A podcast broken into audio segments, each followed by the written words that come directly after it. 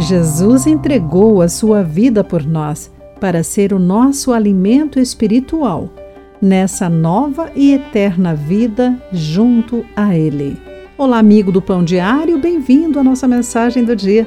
Hoje vou ler o texto de M. Peterson com o título Uma Festa de Amor. No filme A Festa de Babette, Oscar 1987, uma refugiada francesa vai a uma aldeia costeira onde duas irmãs idosas, que são líderes de uma comunidade religiosa, a aceitam em casa e por 14 anos Babette lhes serve de ajudante doméstica. Quando Babette recebe uma grande soma de dinheiro como herança, convida os doze membros da congregação para uma refeição francesa extravagante, caviar, codorna em massa folhada e muito mais. Enquanto degustam os pratos, os convidados relaxam.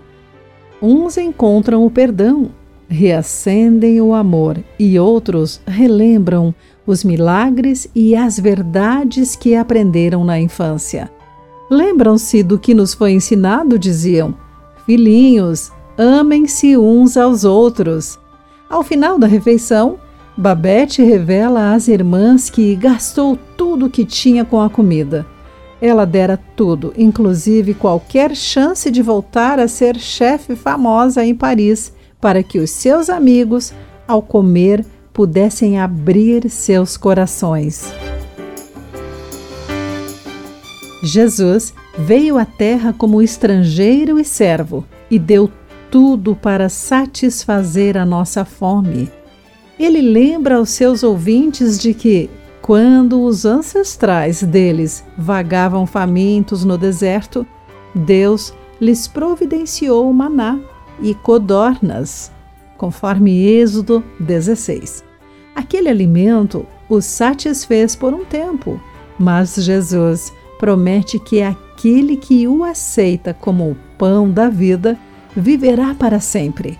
Seu sacrifício satisfaz nossos desejos espirituais. Querido amigo, como Deus satisfaz a sua fome? O que significa doar sacrificialmente? Pense sobre isso.